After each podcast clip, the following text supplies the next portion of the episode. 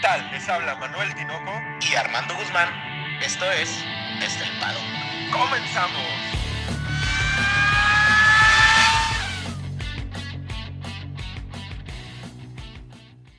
Armando, tres palabras. Servida la cena. Tinoco, ¿qué final de temporada se está cocinando, no? O ¿qué, qué, ¿cómo están tus nervios, Tinoco? Porque los míos están por los cielos. Una final color de hormiga nos espera al cierre de la temporada, Armando, y no podíamos regresar a Brasil al Gran Premio de Interlagos, que ahora se llama Gran Premio de Brasil, sin hablar del que para mí es el mejor piloto de la historia, cabrón. Tinoco, pero por ahí van a, te van a decir, ¿tú por qué piensas que es el mejor piloto si tú ni sabes de Fórmula 1? Es de, acá apenas te, te gusta la Fórmula 1, tú no sabes nada. Así te van a decir los, los viejo aficionados. Estoy preparado porque hemos, hemos, déjame decirte una cosa, Armando. Hemos preparado el inicio del podcast con una anécdota, güey, que, que va a estar muy chingona, pero déjame darle la bienvenida a todos ustedes a su podcast favorito de Fórmula 1 desde el paddock con la previa del Gran Premio de Brasil, Armando. Sí, Tinoco, fíjate que yo sinceramente como que no me había caído el 20, Tinoco, que pues la temporada ya, ya está en las últimas y casi, casi ya nomás puedo decir buenas noches porque ya se va a acabar, Tinoco, ya buenos días y buenas tardes, ya, ya se está acabando el, este mítico, podemos decirle soñado campeonato. Se está, se está acabando, pero me parece que el cierre va a ser más emocionante que el principio nos, dejaron para el final lo mejor, como, como sentados a cenar, ¿no? Como tocando la campanita para que todos se arrimen y cenen, porque se viene un, cierre de temporada soñado, ¿no? Ojalá lleguemos a Abu Dhabi con los dos en posibilidad de ganar.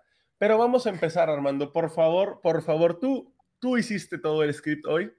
Empieza con la anécdota. ¿Qué pasó hoy, un día como hoy, hace 30 años?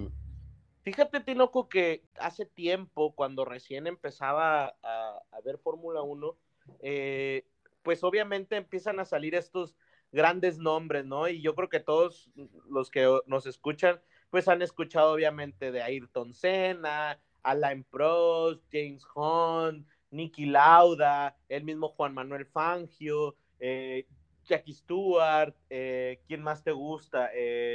Checo Pérez. Checo Pérez, Pedro Rodríguez, ¿no? Ya con la historia de, Que, dimos el, podcast antepasado, pero fíjate, Tinoco, que Ayrton Senna marcó un antes, yo siento que marcó un antes y un después en la Fórmula 1, y, mientras empezaba a ver, pues obviamente a, los, a estos pilotos, pues Ayrton Senna fue el primero que, que, que deslumbró, ¿no? Y, y te salen todos en YouTube estos, este, pues resúmenes, pues yo creo también por el tema, pues de que falleció en, pista, ¿no? Eso también le da como ese toque de leyenda. Y Tinoco, pues hay una historia con, con su mismo país, Brasil, que, que es impresionante, Tinoco. Yo me quedo con que tengo el póster, de hecho, bueno, no es un póster, es un canvas que mandé pedir, en donde tengo la foto de ese podio, de esa carrera, porque Tinoco representa algo bien interesante. El, mismo, el mismo Senna, eh, pues cuando regresa, entra a la Fórmula 1, pues Brasil no, era, no estaba eh, consolidado y regresa, regresa Brasil a la Fórmula 1, algo estilo Checo Pérez, ¿no? Regresa porque pues tienen un, un, un referente, alguien importante, y, no había podido ganar, Tinoco, no había podido ganar el, Gran Premio de Brasil hasta que, pues por fin, en este, en este circuito y hay una foto ahí histórica porque se le rompe la palanca de cambio. Sí, y, ya habíamos platicado de esto, ¿no? Lo que los pilotos generan en su país de origen es una afición. Ya pasó con eh, Fernando Alonso en España, con la llamada eh, Marea Azul. Ahorita está pasando con Checo y Red Bull pero antes de, Fernando Alonso, de, Checo Pérez, había pasado en Brasil con Ayrton Senna. Y la situación es que Ayrton Senna, ya siendo campeón del mundo, no había podido ganar en Brasil. Eso debe de ser frustrante, ¿no? Como atleta, como eh, estrella del deporte, te debe de, generar una, frustración terrible, güey. Oye, y es que, fíjate, él, él, debuta en el 84, Tinoco, y antes de esta carrera que estamos mencionando, había corrido siete veces contra e, en, en Brasil, ¿no? Y lo más cerquitas era un segundo en el 86 y un tercero en el 90, y todos los demás había tenido, pues, malas carreras, ¿no? Y, y, lo interesante, sinceramente, es lo que dices tú, que él ya era campeón del mundo. Eso, cuando llega esta carrera, ya era campeón del mundo. Y, y cómo, cómo se puede hasta, hasta, llamar como una maldición, ¿no? Hasta yo creo que le podían llamar así. Y, y desgraciadamente lo hemos visto con pilotos actuales, ¿no? Por ejemplo, Leclerc nunca ha, ha podido hacer un podio en Mónaco, pero Ayrton Senna llega a Brasil en 1991, güey, el año en el que nací, con la clara intención de romper aquella especie, como, ¿cómo le llamaste maldición? Así es.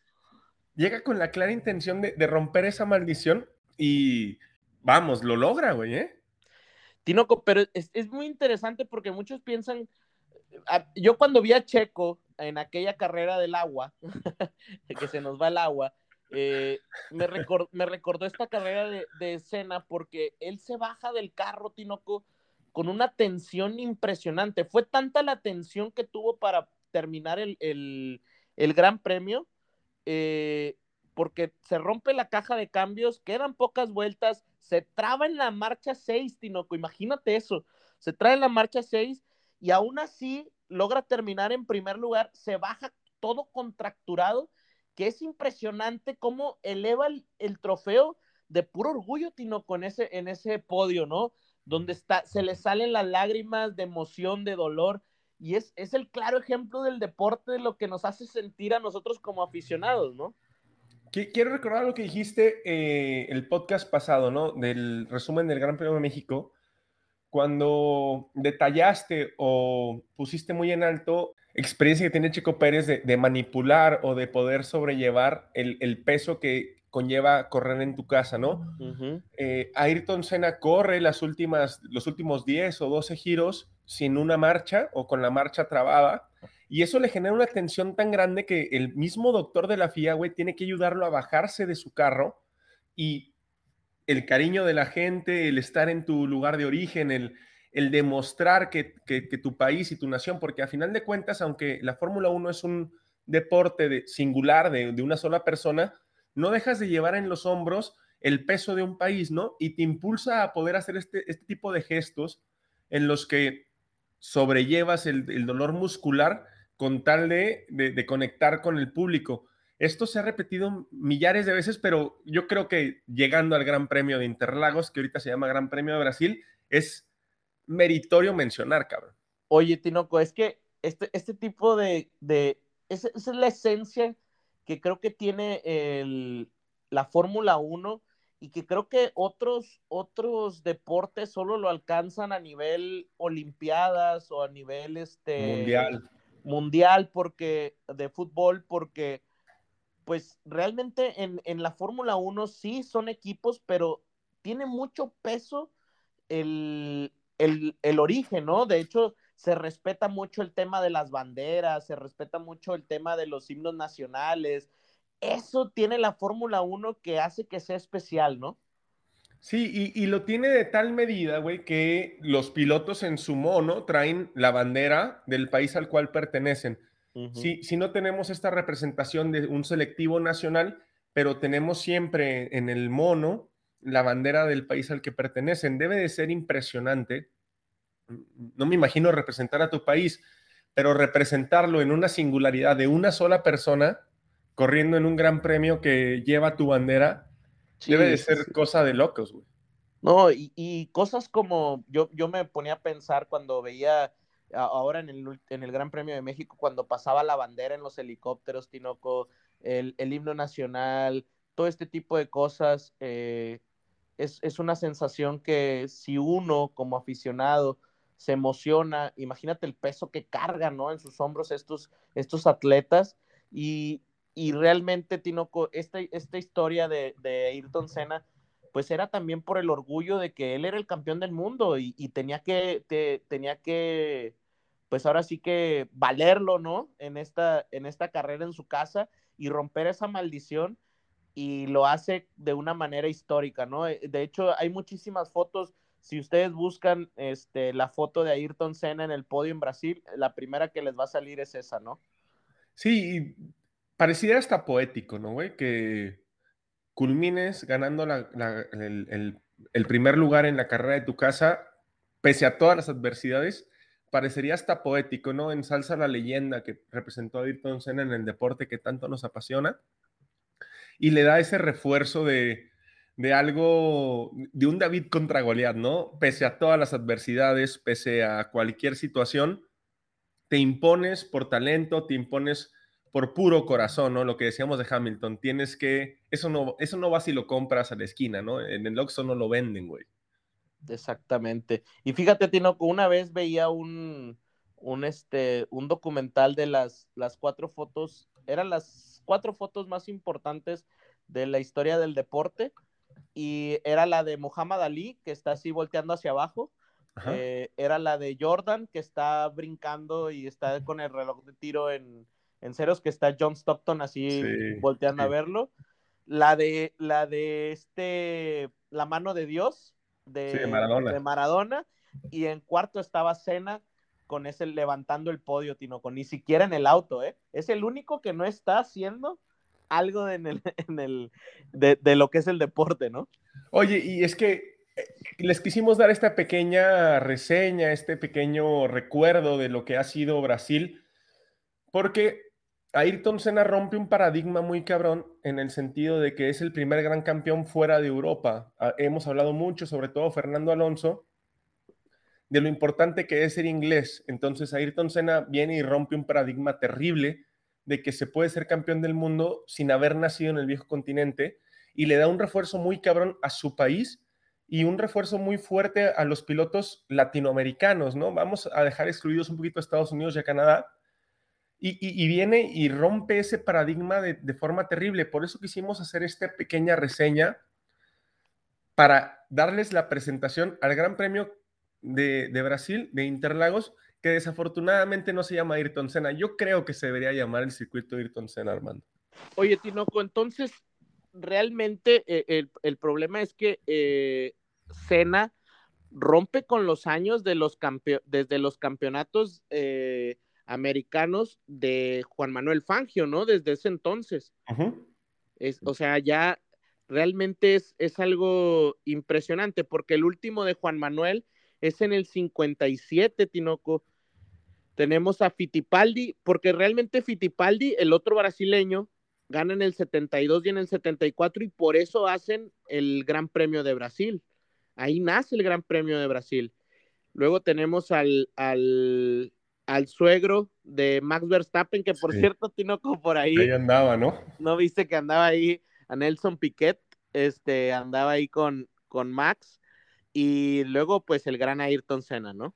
Qué fortuna, ¿no? O sea, a, pesar de que la novia de Max Verstappen es guapísima, que su papá sea un campeón del mundo y puedas llegar a Brasil y que te dé. ¿Qué, consejos no te dará, no? Piquet, ¿qué, qué, qué no te dirá de cómo agarrar una curva o de cómo llevar la presión. digo, debe de ser extravagante, debe de ser magnífico la, pues el feedback que te puede dar un campeón del mundo, hermano.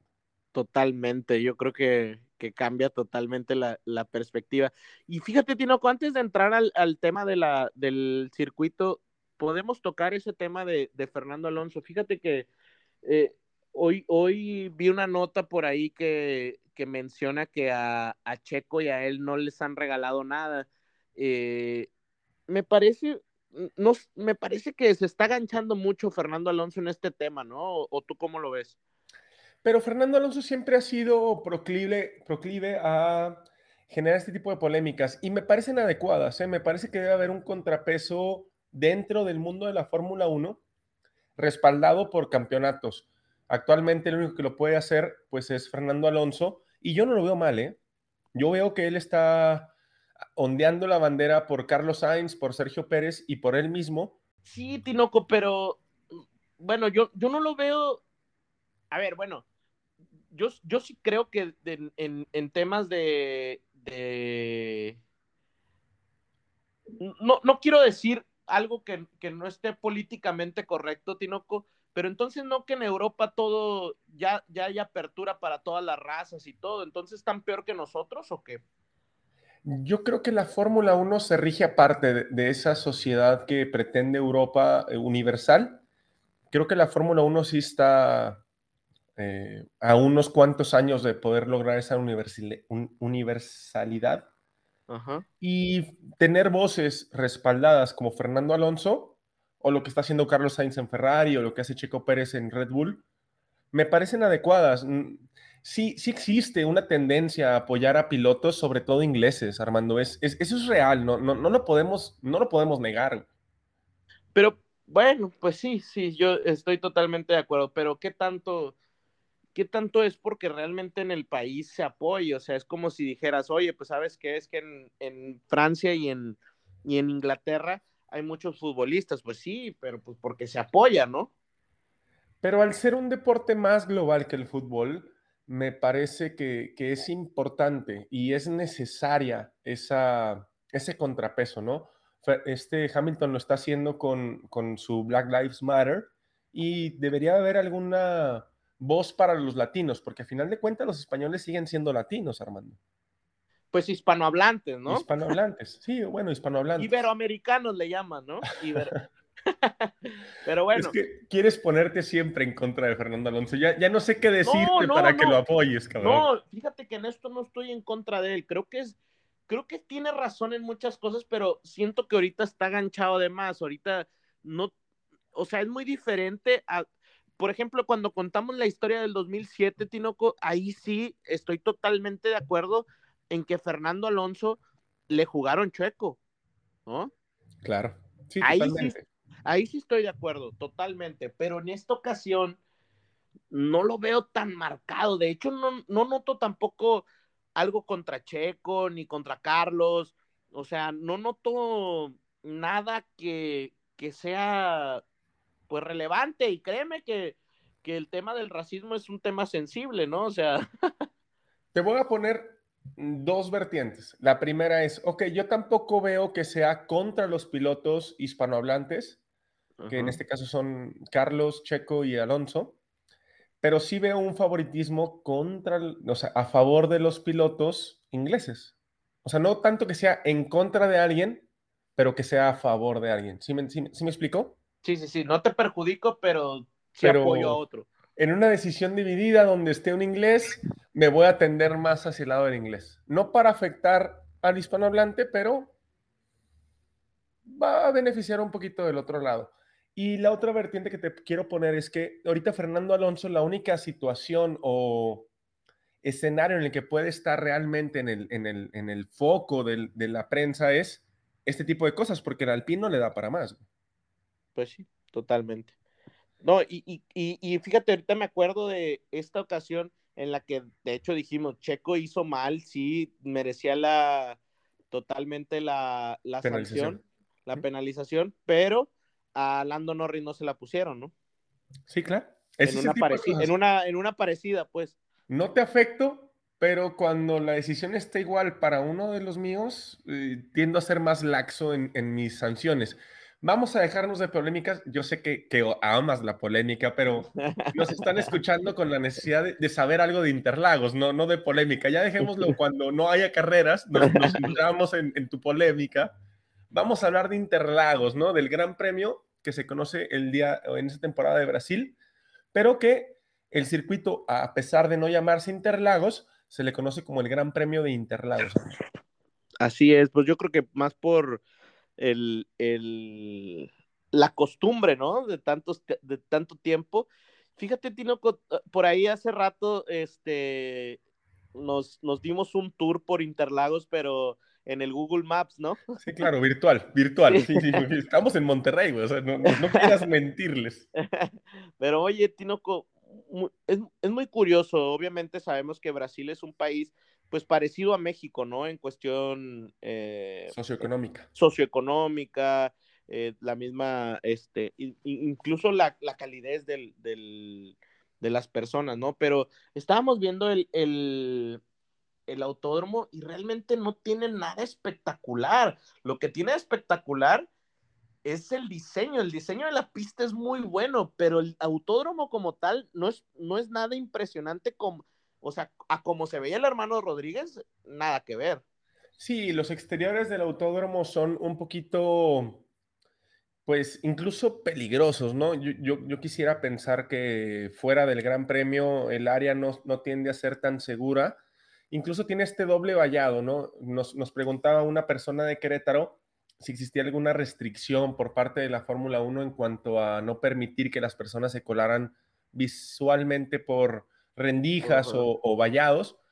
E, el, Gran Premio eh, del Autódromo José Carlos Pase, que ya habíamos dicho que se, conoce comúnmente como Interlagos, tiene un doble vallado, lo que te hace pensar que tal vez el exterior del autódromo no sea tan seguro, güey.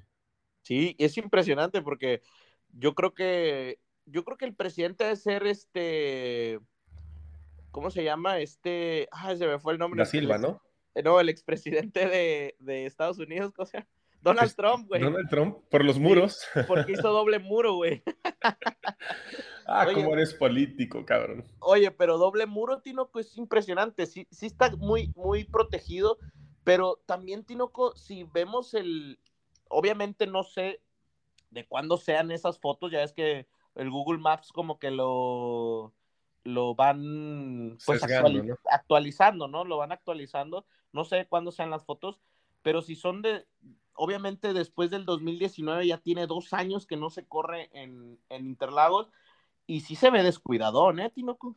Desafortunadamente que no se corre desde 2019 porque nos Interlagos, contrario por ejemplo a México, ¿no? Por la cercanía de las fechas, nos ofrece una carrera eh, con una acción en pista diferente, güey. Hay una facilidad para adelantar en pista, lo que propicia una, una carrera visualmente más atractiva, ¿no? No, no tan estratégica, sino realmente competencia en pista de carro contra carro. Eso me gusta de Interlagos y eso me, propone a mí el, el que la, la, competencia va a ser brutal, ¿no? En cada estrato de la pista va a estar vuelta loca, güey. Y a mí, a mí me gusta mucho esta combinación entre, entre angosto y muy ancho. O sea, tiene como esta, esta parte de la, donde es, es, es que no es una recta, el, la parte principal, no es una recta, es una especie como de curva, ¿no? Es una especie como de curva, como de óvalo. Este, y luego cierra, y después de la vuelta 3 es una, es una recta, pero muy angosta, es una recta muy angosta, y después tenemos ya como esta parte de las S que, que incluso no son, no son nada delgaditas, o sea, tienen su espacio ancho, el cual permite que sí haya adelantamientos, ¿no? Sí, vamos a ver acción en pista muy diferente a México en, el Autódromo Pasé. Y, eso nos, volvemos a lo mismo. No sé por qué muchos equipos deciden penalizar en México con la dificultad que México presenta para adelantar cuando una semana después estaba Interlagos. Ya habías planteado tú el hecho de que pues la seguridad en el motor varía mucho de una carrera a otra, sobre todo cuando es al final de la temporada, pero una carrera más a mí no se me hace tan extremo como para prolongar ese cambio de motor, güey. De hecho, sí, estoy totalmente de acuerdo contigo. O sea, de hecho, Tinoco, si vemos, pues ahora sí que los, los, los diferentes eh, campeones, o sea, bueno, ¿quién ha ganado? Pues realmente tenemos pues diferentes, o sea, tenemos a Max en el 19, a Hamilton en el 18, a Vettel en el 17, a Hamilton en el 16 y a Rosberg en el 15. O sea, tenemos variedad, ¿no? Nos enfrentaremos de nuevo, Armando, a una superioridad en que se también no solamente se juega el campeonato, sino quién más ha ganado en los últimos cinco años en un circuito, como pasó en México. Pues Max empataría a Hamilton. Estaría interesante también. No, y, creo que eh, lo decíamos, Tinoco, el, el podcast pasado, ¿no? Creo que no, no podemos confiarnos a que Red Bull va, va a estar por encima de, de, de Mercedes, porque puede pasar lo que pasó acá en México, ¿no? Sí, esta temporada nos ha demostrado que a pesar de, no sé, Austin, que era una catedral o un bastión para Mercedes, llegó Red Bull y hizo lo que quiso.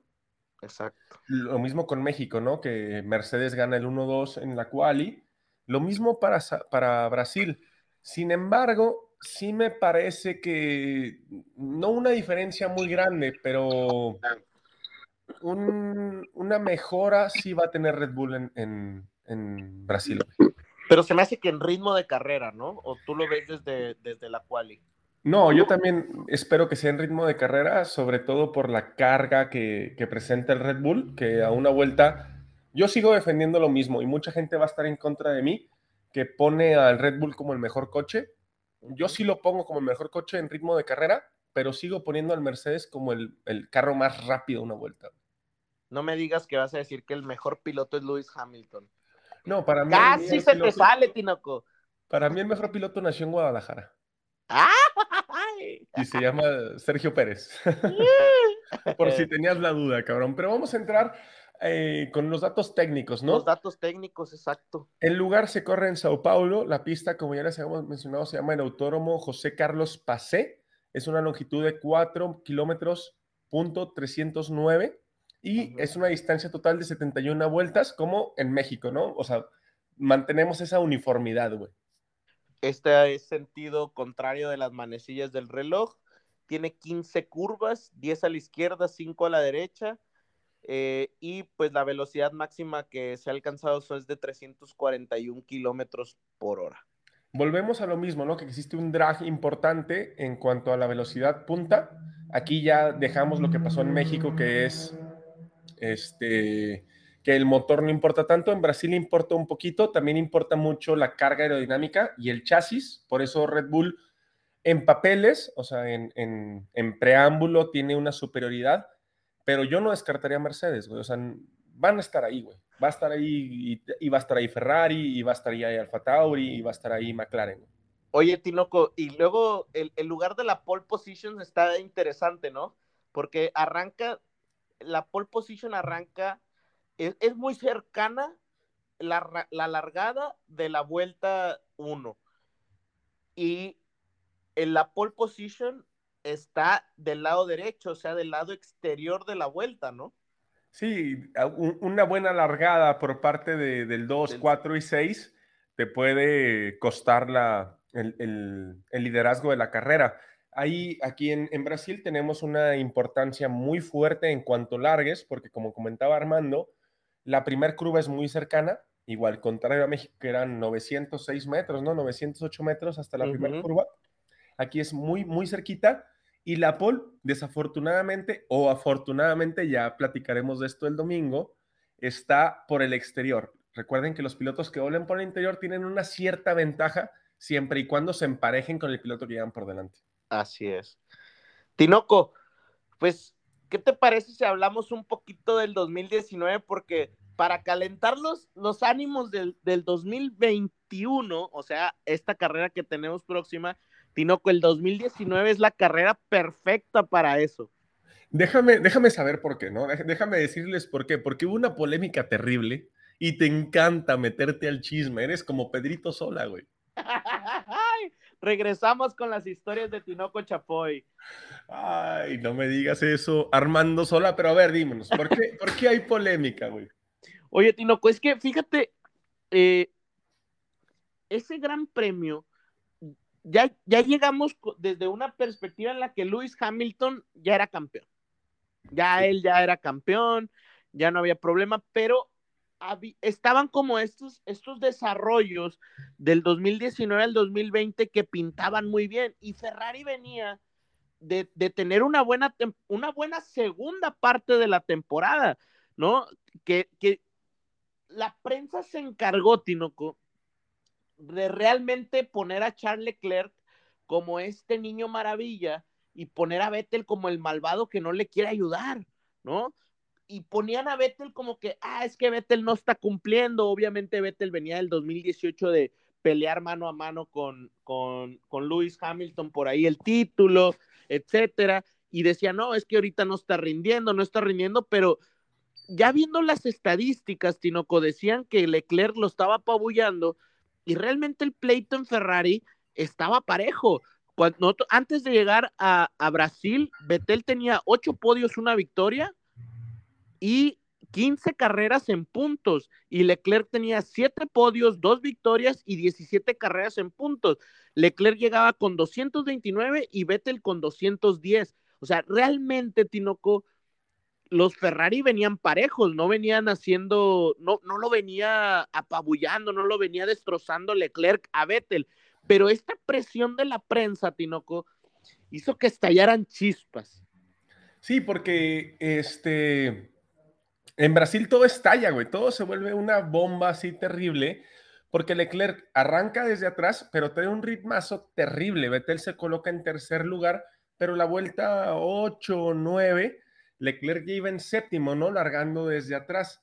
De hecho, si me permites, hay un rebase precioso, o sea, una de las mejores maniobras de adelantamiento que yo he visto, güey, de Hamilton y Verstappen, en donde ellos entran a pits y alcanzan a Leclerc, güey. Entonces, Hamilton entra y Verstappen junto detrás de entra, entra igual y Leclerc parando, sin nada más que hacer, sin ninguna, sin, ninguna posibilidad, este, los, los adelanta, güey. No, no, y es que, es que realmente es, ese, ese rebase, Leclerc se queda fuera en, eh, antes de entrar a pit y donde Hamilton le mete el auto, o sea, Leclerc dice, pues yo también, y aprovecha y Leclerc se queda, pero ahora sí que paradito, Tinoco, no hizo nada, no hizo nada.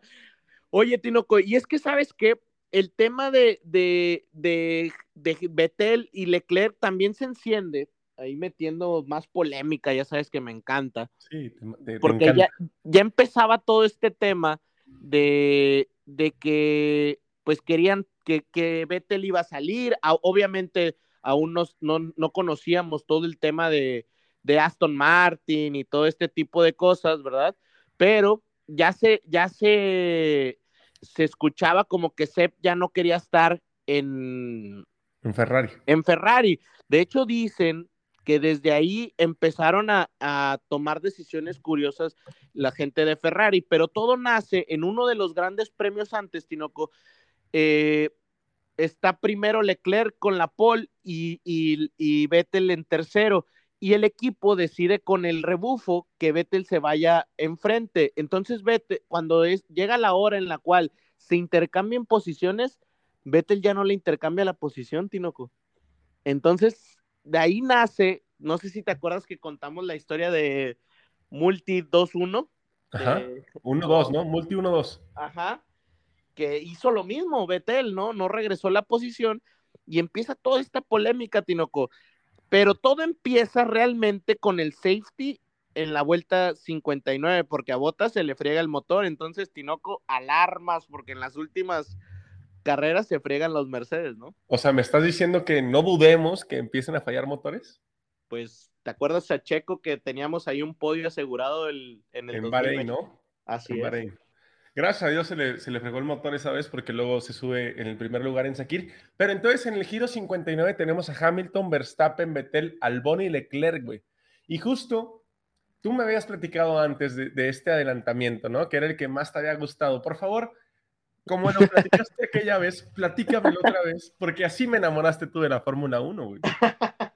Oye, es que para mí es, es mi rebase favorito. Si alguien me pregunta, Armando, eh, ¿cómo quieres, cómo le dirías a alguien esto es la Fórmula 1?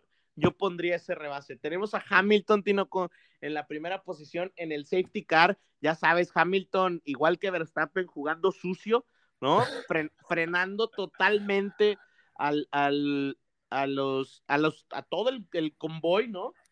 y de repente arranca Hamilton Tinoco y hay algo importante que debe saber la gente es que cuando el safety car regresa el, nadie puede rebasar al de enfrente hasta que se cruce la línea de salida. ¿Ok? correcto. Entonces, arranca Hamilton a toda velocidad y el timing en el que arranca también Max Tinoco, es impresionante que al llegar a la primera curva, Max le mete el carro por la parte exterior, tal cual lo vimos en, en México. En México, que Tinoco es un rebase. No, no, no, no, no. Algo muy, muy bonito. Igual y lo ponemos ahí en el, en el Facebook, del paddock. Pero Tinoco, ese rebase, Max Verstappen se llevó elogios y se pone primero en ese, en ese gran premio y ahí gana el gran premio realmente. Estamos hablando del giro número 60 y 71, pero después del giro 66, Leclerc utiliza el DRS y, rebasa en la curva número uno a Betel. Y, ahí, ahí, Armando, ahí es donde empieza el verdadero desorden, güey. Porque... E, es que, Tinoco, yo no entiendo qué sucedió ese, día, ¿no? Yo, de hecho, Tinoco, me recuerdo, recuerdo ese día en que vi eso y dije, ¡Ah! ¿qué pasó, no? o sea, ¿qué está, ¿qué está pasando, no?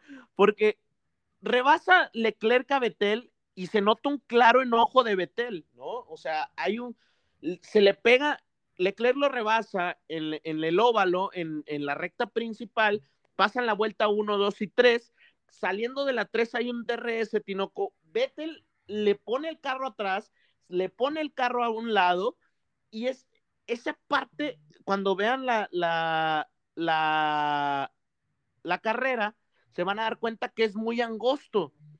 Y cuando Vettel lo rebasa como que quiere ponerle el carro enfrente y es no alcanza realmente a, a, ponerlo lo suficientemente que se, se troza la llanta de, con el front wing de, de Leclerc, la llanta de, de, de, Vettel se sale y la de, y la de Leclerc también y arruina la carrera de los dos Ferrari. O sea, realmente es algo que que no entiendo, o sea, fue un error tanto de Vettel como de Leclerc, pero pues al final, no sé, estuvo muy curioso esa, esa, ese rebase. Creo que ahí ya se veían las tensiones de, de que había en Ferrari.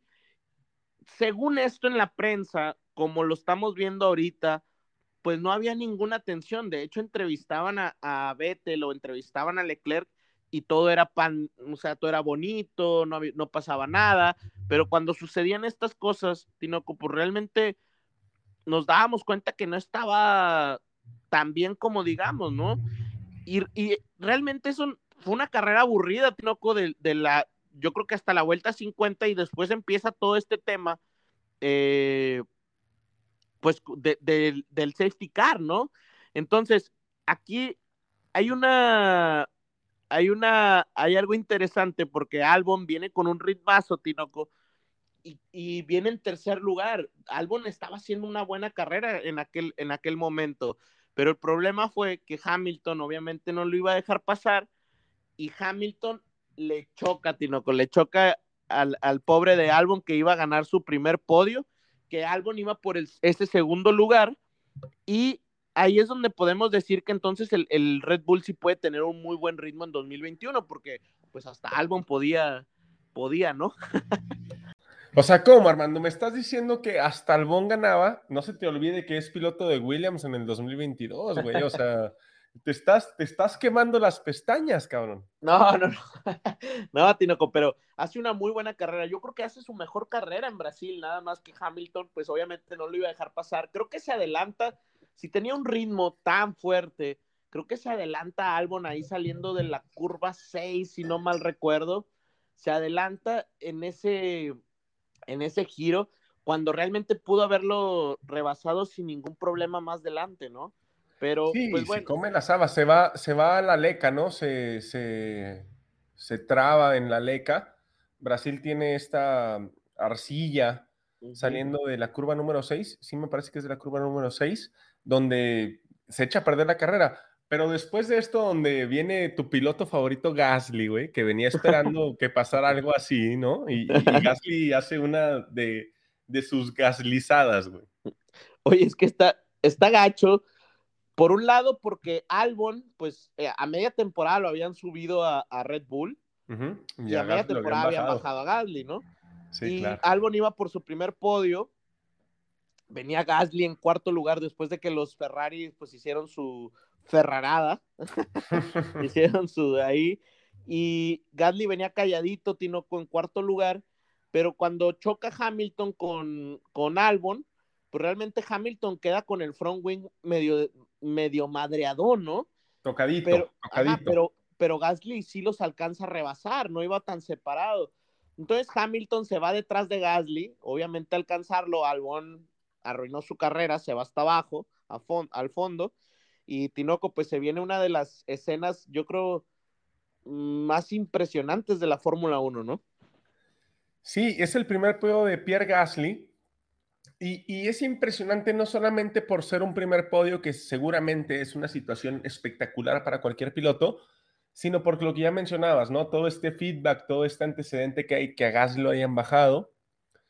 Y, la verdad es que lo logra, sí, tiene suerte, pero siempre en Fórmula 1 se habla de suerte, pero hay que estar ahí para tomar las oportunidades. Pierre Gasly estaba ahí para tomar esa oportunidad. Y, la manera, Tinoco, o sea, última vuelta, Gasly viene con toda la presión de Hamilton atrás, salen de la, de la vuelta 14, y, no, de la vuelta 13, perdón, y sale Hamilton detrás de él, pegado, con DRS, Tinoco, una auténtica cuarto de milla, un auténtico cuarto de milla de los dos rumbo a la meta, que te arañé el sillón, Tinoco, arañé el sillón viendo ese, ese cierre de carrera y le gana por medio carro, Tinoco. O sea, le gana por nada, por, nada, Gasly. Y es algo impresionante el drag que, se avientan, una drag race literal, un cuarto de milla, que, que estuvo demasiado emocionante. Gana Max, Gasly queda segundo, Hamilton tercero, por ahí cuarto Carlos Sainz con, con McLaren, pero se queda bajo investigación el tema con Albon y, Hamilton. Tinoco, aquí, aquí yo creo que sí penalizan a Hamilton nomás porque ya había ganado el, el, campeonato, ¿no? Sí, seguramente si el campeonato siguiera en juego lo, lo, sancionan como incidente de carrera. Desafortunadamente el primer podio de Carlos Sainz se da dos horas después de la resolución y pues no sube al podio, al podio sube Hamilton. Pero vamos a hablar de la realidad de las cosas, Armando. La realidad de las cosas. Quiero destacar, primero que nada, las nueve victorias de Max y cinco segundos lugares, porque literal han sido o que se retira como esta temporada o que termina en el podio, güey. Sí, y, literal lo de, lo de Hungría pues fue culpa de Botas, ¿no? La única que, que que tiene algo malo fue ah, con Botas, en donde Botas se lleva a todos de encuentro, no sé si te acuerdas, se lleva a todos de encuentro, le daña el piso, de hecho Checo se retira, pero todas las demás, Tinoco, o sea, Max, nueve victorias y todas las demás en segundo lugar, o sea, es, algo muy, muy impresionante, para mí es algo muy impresionante. Ahora, comparado con Hamilton, que nomás tiene cinco victorias, pues sí, ¿quién se merece el, este campeonato, no?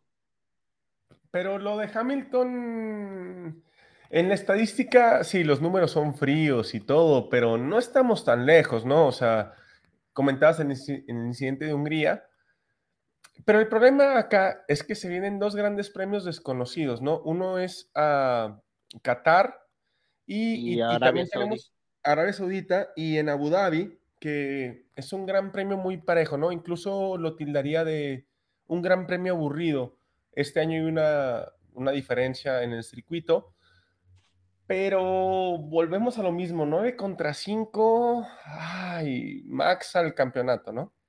Y es que, Tinoco, el tema de, Hamilton está muy interesante porque Hamilton tendría que ganar las cuatro, las cuatro carreras próximas, necesitaría ganarlas para igualar su peor año desde 2014, ¿eh?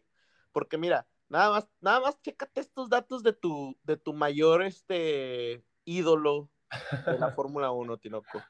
Hamilton en 2014 tuvo 11 victorias, en el 15-10, en el 16-10, en el 17-9, en el 18-11, en el 19-11 y en el 20-11, Tinoco. Promedio, 10 carreras, 10, 10 primeros lugares por temporada.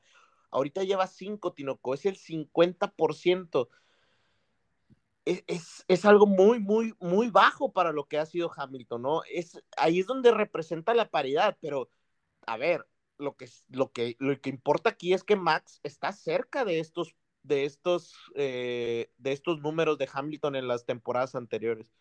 Y, y, la situación es que Max, subiéndose al segundo lugar del podio, gana el campeonato.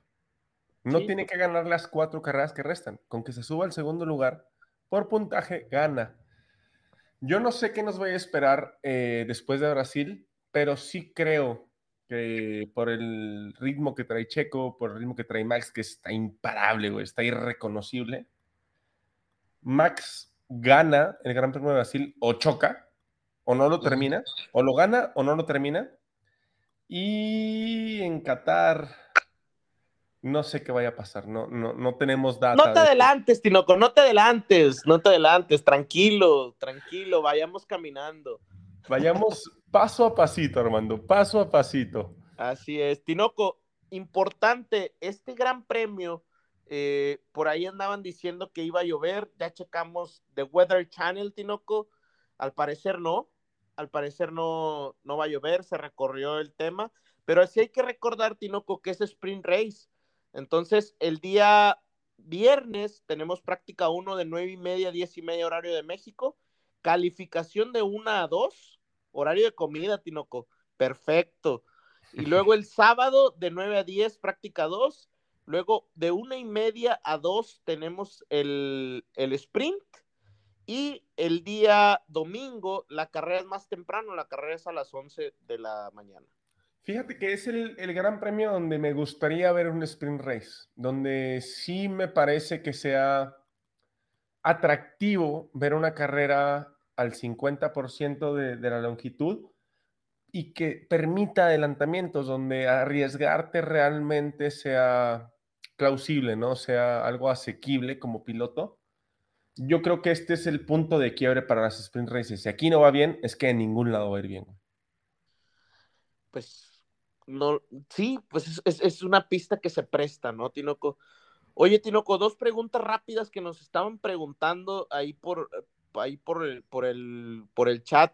Los Power Rankings, Tinoco. No, que, me caen gordísimos de Aramco, ¿no? Me caen gordísimos. Sí, a mí también, Tinoco, pero recordemos que pues no son hechos... Eh... Por el hijo de la vecina. Sí, o sea, no sé, no, no tienen ningún valor, no es nada importante. Realmente, si los ponemos como algo que, que realmente es un patrocinio, es un sí. patrocinio y ya. Y por otro lado nos preguntaban que si iban a cambiar el logo de la Fórmula 1. Al parecer no, Tinoco. Lo que revelaron fue como un gráfico de lo híbrido y de ser el, el motor más eficiente del mundo eh, y nada más le pusieron por ahí un color eh, verde con azul, ¿no? Entonces, no, no es que hayan cambiado el logo, nada más como que le agregaron este toque de sustentabilidad, ¿no? Yo quiero hacer un énfasis en el Power Rankings porque muchos amigos que a raíz de desde el Pado que están más interesados y también de Checo, ¿no? no el mérito no es nuestro, ¿no? El mérito es de Sergio Pérez, pero me preguntan mucho por los Power Rankings están hecho, hechos por gente que conoce mucho de Fórmula 1, pero a mí sí me parecen tendenciosos, ¿no? No, no puede ser que a un Gasly le den el, el puntaje máximo, que es un 10 en el Gran Premio de México, cuando Verstappen hizo todo bien, cuando Hamilton apretó cuando tenía que apretar, cuando Checo casó a un siete veces campeón del mundo. Me, no, me parecen tendenciosos, muy, yo, muy tendenciosos. Yo, estoy yo, también es, yo también estoy de acuerdo contigo, pero es, yo siento que es, es, es, una, un dato más como el de los overtakes, ¿no? De quién tiene más adelantamientos. Pues no sirve de nada, realmente eso no tiene nada que ver. Si yo soy el, estoy en el último lugar y tengo un buen carro, pues voy a ser este, el ganador de ese, de ese dato, ¿no? Pero que a final de cuentas hay ciertos intereses detrás de ese power ranking. No, no se dejen llevar por eso. O sea, a final de cuentas esto es como los colores. El que te guste va a estar bien para ti. Y, y esos datos son nada más una, pues una tendencia, un, una estadística que te puede ayudar a entender más el deporte, pero hasta ahí. Básicamente es hasta ahí, ¿no? Totalmente. Pues Tinoco, nos espera un gran premio eh, creo que muy bueno, no se lo pierdan porque realmente va a estar color de hormiga, Tinoco, va a estar color de hormiga cada vez más, cada vez más se va a poner más al rojo vivo esto. Y pues nada, realmente hablar del cómo llegamos, mm, decidimos no hacerlo del cómo llegamos de sí uno por uno porque no hubo muchos cambios de, desde México, ¿no? Realmente la misma presión en la parte de arriba, los Ferrari le recortaron, por ahí platicamos ya en el resumen, le recortaron bastante a los McLaren. Tenemos esta pelea entre Alpine y Alfa Tauri que está buena, pero pues realmente en el resumen ya dijimos el cómo llegamos a, a Brasil, ¿no? Mencionar nada más que Antonio Giovinazzi, como lo precedíamos, no sigue siendo parte del equipo de Alfa Romeo para 2022. Anuncian, eh, me parece que el 20 o el 22 de noviembre al compañero de Valtteri Bottas. No sé si sentirme mal por, por, por Antonio, pero me parece que no era, es su mejor temporada dentro de Fórmula 1. Esta ha sido la mejor temporada que ha tenido. Y pues no sé si sea una buena forma de despedirse de la Fórmula 1. Ya no hay cabida en otras series por la, por la, por el año, por la etapa del año en la que se da. Y me parece que pudiera, pudiera haber recalado en otra serie si se hubiera hecho de mejor forma el cambio de piloto. Sí, creo que, creo que lo castiga mucho Alfa Romeo. Y yo, yo esperaría y no me sorprendería que se quede Kimi Raikkonen. ¿eh? Ojalá, me daría gusto, como lo dije en, el podcast pasado, pero no me puedo ir sin, sin mencionarte, primero que nada, un dato que me voy a adelantar un poco, ¿eh? Y una pregunta. Primero el dato. El único piloto que ha piloteado en Qatar es Sergio Pérez, piloteó en la Fórmula 2 asiática hacia el 2009, o sea, es el único que conoce el circuito de Qatar. Ese es un eh, dato desde el paddock del día de hoy. y, y la segunda, Armando, y esta es personal, ¿eh? Porque sé que, te, adoras a Hamilton. si Max gana, ¿se termina el campeonato? Lo decía, ¿no? El podcast pasado. Yo creo que si Max llega a ganar y Hamilton no tiene el segundo lugar, no creo que Hamilton tenga la entereza para levantarse.